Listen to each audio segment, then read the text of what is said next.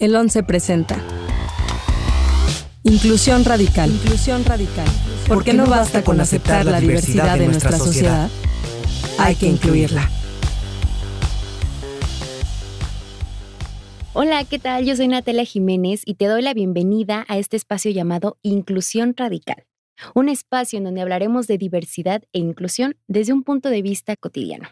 Y estoy muy contenta de que nos acompañes hoy porque nuestro tema es la reintegración de la población callejera. Sin duda alguna, un tema en el que estamos todos inmersos, con el que convivimos día con día, pero que pocas veces hablamos de él. Incluso existe esta idea, este prejuicio de que a veces ya no hay nada que hacer por las personas que viven en la calle. Y es por eso que hoy tenemos a dos especialistas de lujo que nos van a platicar sobre este fenómeno, sobre qué es lo que hay que hacer y sobre todo cuál es nuestro papel como ciudadanos. Y es por eso que le doy la bienvenida a Alexia Moreno. Ella es feminista, defensora de derechos humanos, educadora de calle y psicóloga. Desde 2016 acompaña a la colectiva Amigas en el Camino por una vida digna y fuera de las calles, que promueve y defiende los derechos de mujeres y niñas que viven en las calles. Actualmente colabora como coordinadora ejecutiva en el Caracol AC, organización que promueve y defiende los derechos humanos de las poblaciones callejeras en la Ciudad de México. Alexia, gracias por aceptar nuestra invitación. Bienvenida. Hola, muchas gracias.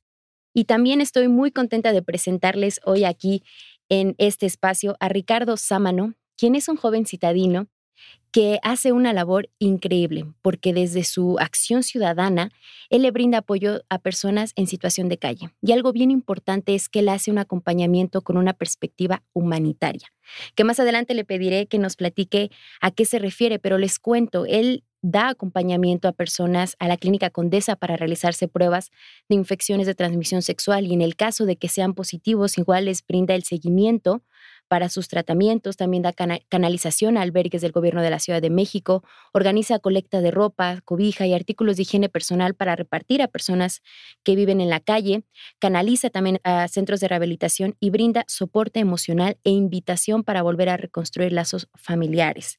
Ricardo, bienvenido, es un placer tenerte aquí. Hola, muchísimas gracias por la invitación.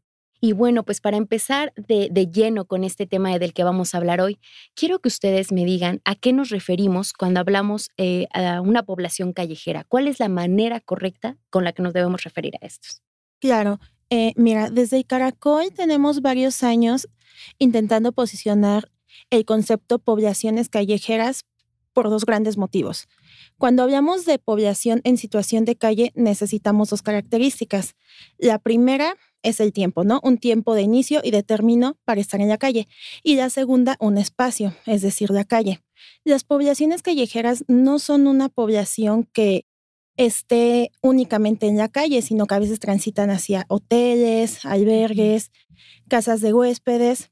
De ahí que cuando hablemos de situación, eh, el término puede llegar a ser un poco complicado.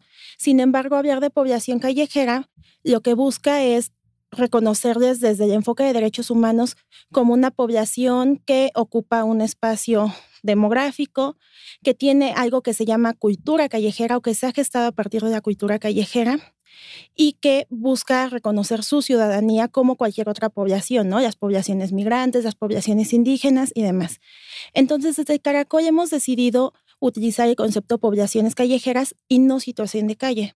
Muy bien, sí, pues algo muy importante para las personas que nos están escuchando, porque definitivamente desde que ponemos en palabras esto, este tipo de fenómenos, desde ahí empezamos a veces con la discriminación, ¿no? O incluso con la estigmatización de estos sectores de la población. Y bueno, para estar aún más dentro de este tema, vamos a escuchar una cápsula en la que nos dan datos duros sobre la población callejera.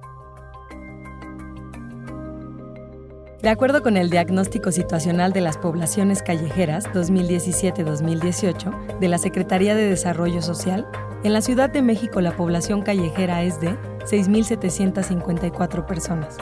De esta cifra, 2.400 son atendidos en albergues y en centros de asistencia e integración social, y 4.354 habitan en el espacio público. El 87.27% correspondió al género masculino, y el 12.73% al género femenino. En cuanto a las edades de esta población, las mujeres de 18 a 59 años representaron el 11.29%. Cada año se registra en promedio un aumento del 20% de población callejera. Van tres generaciones de población callejera. Las dos generaciones más recientes son las que nacieron en la calle y nunca han tenido un hogar. Bueno, pues me quedo con un dato de esta cápsula en la que nos dicen que cada año se registra en promedio un aumento del 20% de personas que viven eh, de poblaciones callejeras. Y me gustaría que nos explicaran cuáles son las principales razones para que una persona forme parte de la población callejera. una de las principales razones creo que sería el rechazo de sus familias en caso de población LGBT. Y las otras, pues la mayoría son por problemas familiares, adicciones. Sí, y sabes que ahora que mencionas como todas estas razones, eh, también algo que podemos eh, visibilizar en la población callejera es que no es un grupo homogéneo, vaya, no es un grupo que solo esté conformado por mujeres, por hombres, por niños, por viejos, por personas LGBT, sino que es un grupo diverso. Sí, digo, justo lo que decía esta cápsula es importante. La población callejera no está constituida solo por niñas y niños de calle, ¿no? Ahí caemos como en un error también conceptual porque recordemos que la infancia llega hasta los 10 años y en realidad las personas que habitan las calles en su mayoría son personas arriba de los 18 años. Esta idea de hablar de niños y niñas de la calle surgió en los 80 cuando en las calles se veían muchos niños y niñas solas que salían a la calle, como Ricardo decía, a lo mejor por problemas familiares, pero también porque a lo mejor la economía de su familia no les pudo sostener, este, porque a lo mejor en algún momento de su historia de vida algún padre o madre ya no estaba. Entonces, por eso creo que es importante que cuando hablamos de por qué llegan a la calle, reconozcamos que si una persona llega a vivir a la calle es porque sus tres círculos sociales más cercanos desfallaron, ¿no? Es decir, hubo un problema, puede ser un tema de discriminación, de adicciones y demás, y la familia, que es el primer círculo, no les pudo sostener. E incluso hablaban de estas eh, tres generaciones que existen, ¿no? sé aquí estás hablando de niños que, bueno, salen de sus círculos, pero incluso hay niños que ya nacen. Sí, en ahora, a partir de el pues de los 2000, creo, podemos pensar que hay una nueva generación y podemos hablar de que incluso hay familias completas habitando las calles, ¿no? Familias que, como decía la cápsula, se gestaron en la calle de personas que llegaron, no sé, en los 90, crecieron ahí, formaron familias y están teniendo a sus hijos e hijas ahí. O sea, son niños y niñas que no tomaron la decisión de vivir en el espacio público. Sin embargo, la falta de oportunidades de sus familias para salir de las calles e iniciar un proceso de vida independiente les ha obligado a permanecer en esos lugares. Claro, y, y sin duda alguna, cuando hablamos de población callejera, es necesario y es obligatorio hablar de la vulnerabilidad que tienen al acceso de sus derechos, porque probablemente para nosotros hablar de un hogar, de alimentación, de una familia puede ser algo que hasta cierto punto es algo obvio, ¿no? Porque es algo que tenemos el privilegio de tener, pero cuando hablamos de poblaciones callejeras, estos derechos fundamentales, estos derechos básicos humanos, son los primeros a los que no tienen acceso. Y por supuesto no hablemos de los que siguen, o sea, acceso a la educación, a un trabajo digno, a la dignidad humana, ¿no? Sí, totalmente. Em, de hecho, carecen de una identidad ante el Estado. O sea, para el Estado no existen. incluso también servicios de salud también les es imposible acceder justo por este tema de que no tienen ningún documento para que normalmente es un requisito en estas instituciones y que en su momento podríamos decir que es, por ejemplo, este derecho, ¿no? Hablando solamente del derecho a la identidad, que es un derecho fundamental que todos tuvimos, o sea, bueno, al menos nosotros tres que estamos aquí, tú puedes decir, bueno, yo soy Ricardo, hay un documento que lo avala, yo soy Alex, hay un documento que lo avala, pero en este caso ellos no lo tienen. Entonces, en teoría o en el papel, e, en, el facto, es, es como si no existieran y al no existir, ¿cómo pueden acceder a sus derechos? O, o, más bien, ¿cómo desde la sociedad, cómo desde el gobierno se puede trabajar? ¿Cómo le hacen? ¿Tú, qué has observado qué pasa con este derecho a la identidad que no tienen? ¿Cómo, cómo se cambia esta situación? Pues mira, justo creo que esto que dicen de que la identidad es un derecho fundamental, desde el caracol decimos que es un derecho llave, ¿no? Lo que dice Ricardo es muy cierto, que acceder a un tema de salud es complicado porque te piden una identificación, un comprobante de domicilio, acceder a temas de justicia también es complicado, o sea, siempre va por delante la identidad, ¿no? Siempre te piden identificar. Y como ustedes dicen, la población callejera, uno de los principales derechos que ven violados es el derecho a la identidad, porque en algún momento de su historia de vida las personas o perdieron sus documentos o nunca fueron registradas. Entonces, eso va dificultando cada vez más que puedan acceder a algunos servicios. Nosotras lo que hemos hecho desde el Caracol es generar procesos de acompañamiento en dos sentidos para las personas que sí eh, cuentan con un registro, que sí cuentan con una identidad, para poder recuperar sus documentos. Y ahí es súper importante poder indagar con, con ellas, ellos, no solo sus datos, sino a lo mejor datos de familiares, datos en qué escuelas estudiaron, porque seguir esa línea nos va a permitir llegar a, encontrar en qué lugar, en qué estado, en qué este registro civil está su acta de nacimiento, ¿no? Y para quienes no cuentan con un registro de identidad, siempre es más complicado, pero poder acompañarles para poder acceder a este derecho desde realizar el trámite, este, que es un trámite largo. Nosotros tenemos como registrado un periodo de entre mes y medio, dos meses, y que además es muy costoso. En promedio, ¿de cuánto estamos hablando? Pues mira, el último acompañamiento que hicimos en ese tema fue hace un año, porque digo, ahora tiempo de pandemia, todo es mucho más complicado, ¿no? Y teníamos un registro de 1.500 pesos. 1.500 pesos que para una persona que trabaja puede ser sencillo de pagar o no tanto. Digo, sabemos que el salario mínimo no es como lo más digno posible, pero para una persona que vive en la calle y que vive al día, acceder a esto, a este dinero es muy complicado, implica muchas horas de trabajo y ahí hay que considerar que hay personas que tienen que pagar su alimentación, el cuarto de hotel para no quedarse en la calle y este comprarnos los productos con los que van a trabajar y demás, ¿no? Entonces, para la banda de calle es complicado poder acceder sola a estos servicios. De ahí que resulta importante que existan organizaciones civiles que puedan gestionar el acceso a estos espacios y sobre todo exigirle al Estado que los garantice, porque no olvidemos que es importante que el Estado lo haga porque es su obligación, ¿no? O sea, la organización civil, las personas activistas, estamos como un puente para que la población callejera pueda acceder a sus derechos, pero el Estado está en obligación de cumplirlo. Entonces es importante eh, siempre trabajar o siempre acompañar en función de eso, reconociendo que no les están haciendo un favor, sino que es la obligación del Estado garantizarles ese derecho. Y este acompañamiento, más o menos, para una persona que no tiene un, un acta de nacimiento, ¿cuánto tiempo lleva? Te decía, lleva entre mes y medio, dos meses, y eso dependerá de varias cosas. Uno, de la constancia que tiene la población callejera para acudir a los trámites, porque es una población que vive al día, ¿no? A nosotros nos ha tocado que les citamos un lunes a las 10 de la mañana y llegan al día siguiente a las 5 de la tarde porque o se les olvidó o hubo un desalojo o no sacaban el dinero para pagar su cuarto y prefirieron quedarse a trabajar, ¿no? Entonces, uno, la constancia de la población callejera y lo otro, el tiempo que tardas en juntar cierta documentación que te piden, ¿no? Que te piden documentos donde vengan su nombre de pila o el nombre que han utilizado a lo largo de su historia de vida. Exacto, ¿no?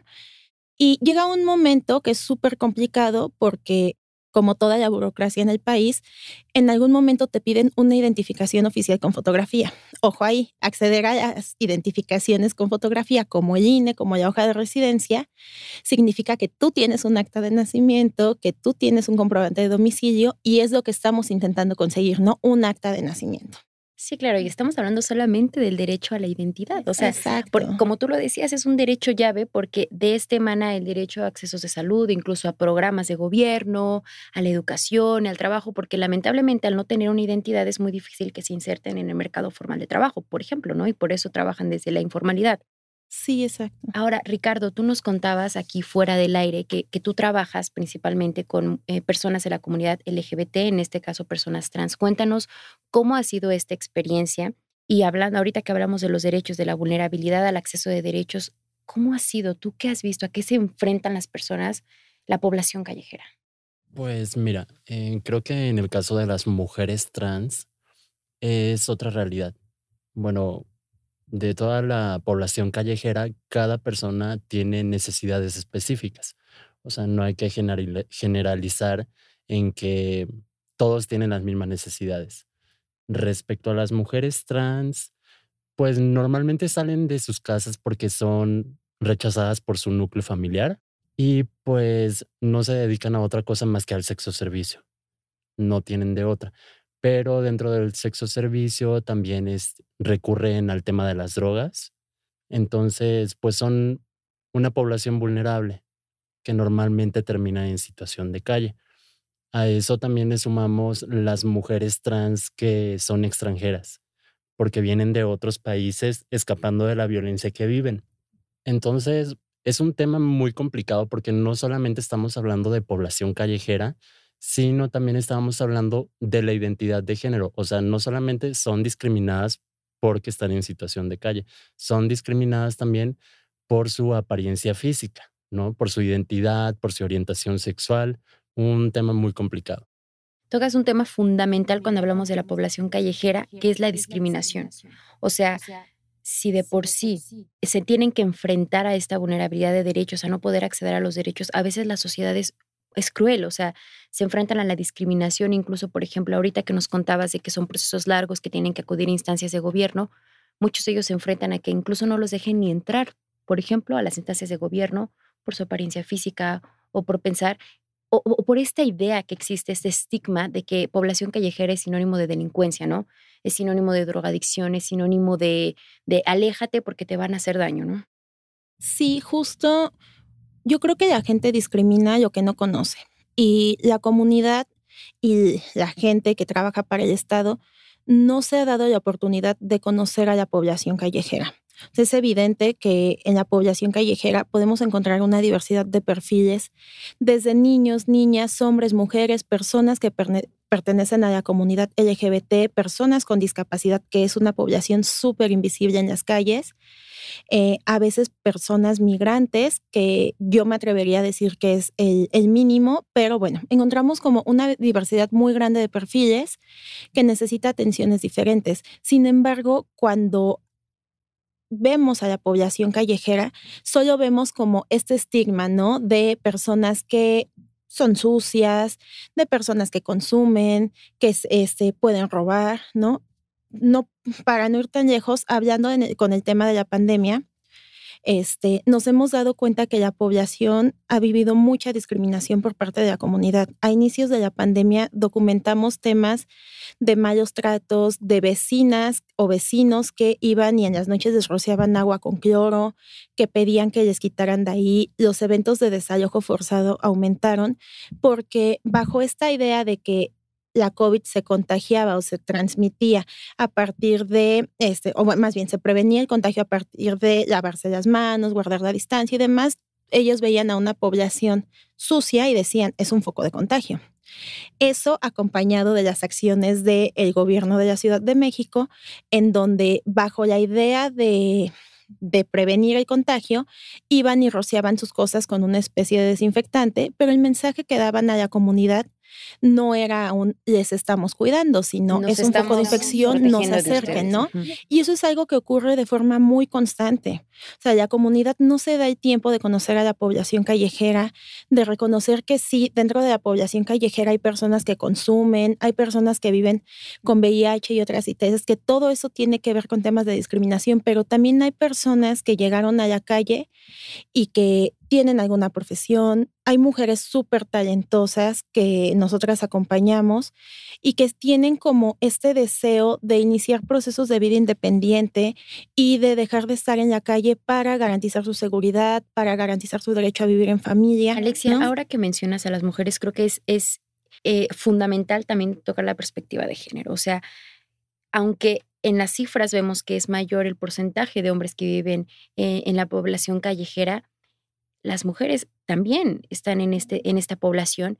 Y dime, ¿qué significa ser mujer en la población callejera? ¿A qué se enfrentan? Mira, Susana, que es una mujer que vivía en las calles, a quien yo admiro mucho, eh, justo eh, en la marcha decía, es que ser mujer y vivir en la calle te pone en dos situaciones de discriminación, ¿no? O en dos riesgos. Una, por ser mujer y porque sabemos todo lo que implica ser mujer en México. Y la segunda, por vivir en la calle. Eh, por eso nosotras siempre hemos reconocido que si bien, como tú dices, la población callejera en su mayoría está integrada por hombres, las mujeres la pasan peor porque además de vivir violencia social, que es la violencia que vive toda la población callejera, viven violencia basada en género, ¿no? Vive discriminación porque las tachan de ser malas madres, por tener a sus hijas e hijos en la calle, aunque no se les brinda como un acompañamiento para poder garantizar su derecho a vivir en familia, viven abuso por parte de la comunidad, del grupo y de servidores públicos, este, y viven discriminación para acceder a trabajos, ¿no? Porque justo bajo esta idea de que las mujeres de población callejera, como todas las mujeres en México, cumplen, más bien el riesgo, el rol, perdón, de ser este, cuidadoras, pues no hay tampoco empleos donde puedan estar con sus hijos e hijas. Entonces, este como estas vulnerabilidades van creciendo y creciendo y creciendo. Por eso vivir en la calle y ser mujer es súper complicado para ellas. De ahí que desde Caracol hayamos decidido acompañar en su mayoría a mujeres con niños y niñas porque reconocemos que la pasan peor en la calle y que es importante generar espacios seguros para ellas y sus familias. Así es, sin duda alguna. Ya estamos a punto de cerrar este programa, pero no quiero que nos vayamos sin que nos cuenten dos cosas. La primera, ustedes desde esta labor social que hacen tan admirable y tan reconocible, que es brindar este acompañamiento, esta asesoría a la población callejera, ¿qué es lo que hace falta en México? ¿Hacia dónde se deben encaminar las acciones, las políticas públicas? Ricardo, empezamos contigo. Creo que lo principal sería reconocer la identidad y crear políticas públicas que sean adecuadas para ellos. Eh, como te mencionaba hace rato sobre las mujeres trans, en la alcaldía Cuauhtémoc recientemente eh, sacaron un programa para apoyar a mujeres trans, perdón, a personas trans. Eh, el apoyo consiste en, si no mal recuerdo, mil pesos mensuales, pero para acceder a dicho apoyo se necesita documentación, que es acta de nacimiento, comprobante de domicilio, su identificación. Entonces, justo es este tema de no reconocerles la identidad, porque todas estas mujeres trans que se encuentran en situación de calle no pueden acceder a dichos apoyos y ese es el problema, que no crean políticas públicas adecuadas para poblaciones callejeras. O sea, no se realiza trabajo de campo. Claro, y como sociedad, ¿qué, qué, cuál es el mensaje con el que se debe quedar las personas que nos están escuchando?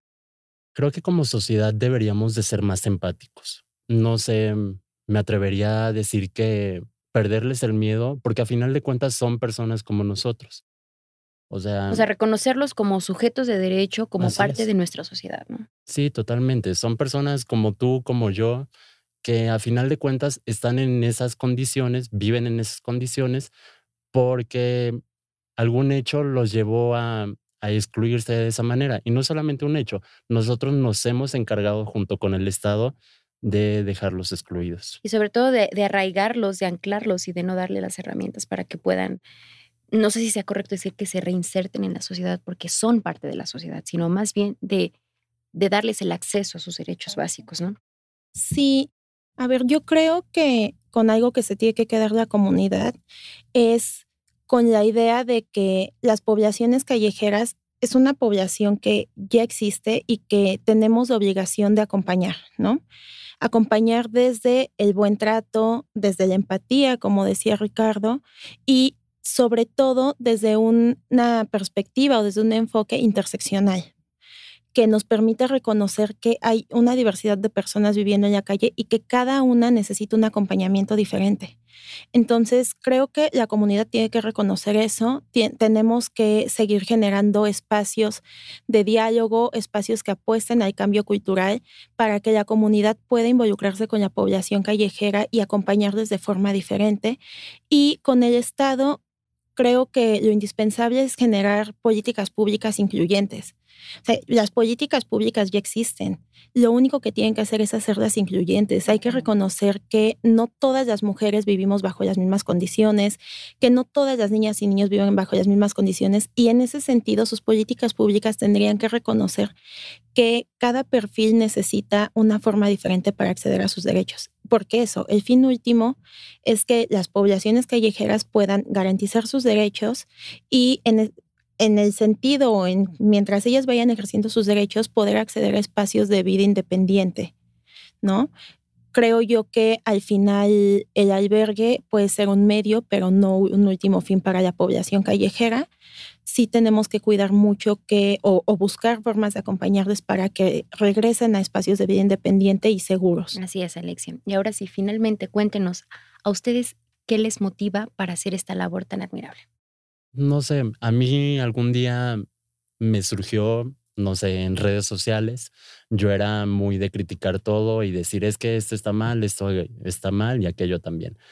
Pero pues un día dije, oye, tampoco estás haciendo nada al respecto.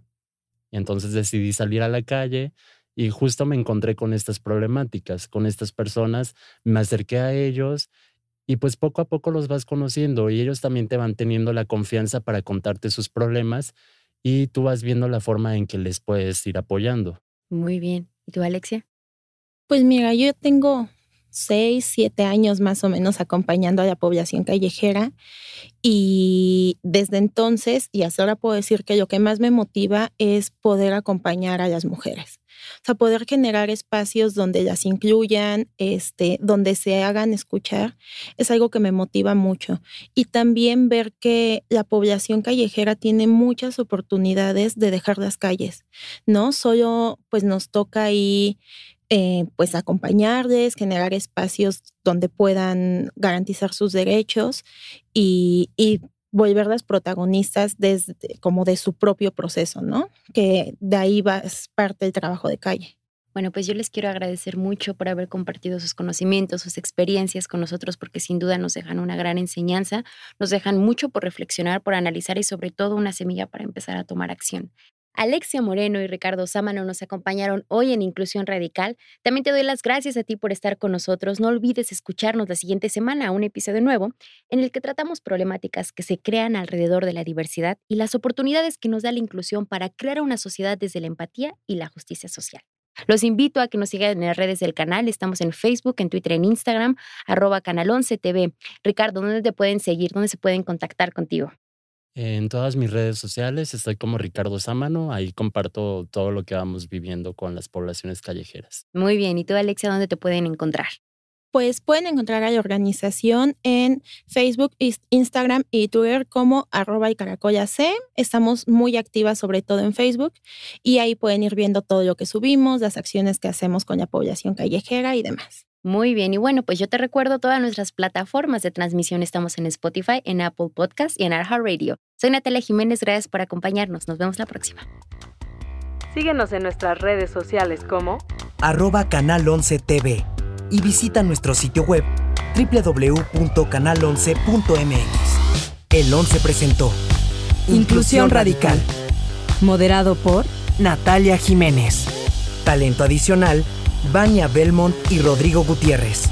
Coordinación de producción, Daniel Acuapio y Moisés Romero. Operador de cabina, Rodrigo Bernaldez Rosas. Diseño sonoro y postproducción de Franco González. Con una investigación de Rodrigo Gutiérrez y Andrea Domínguez.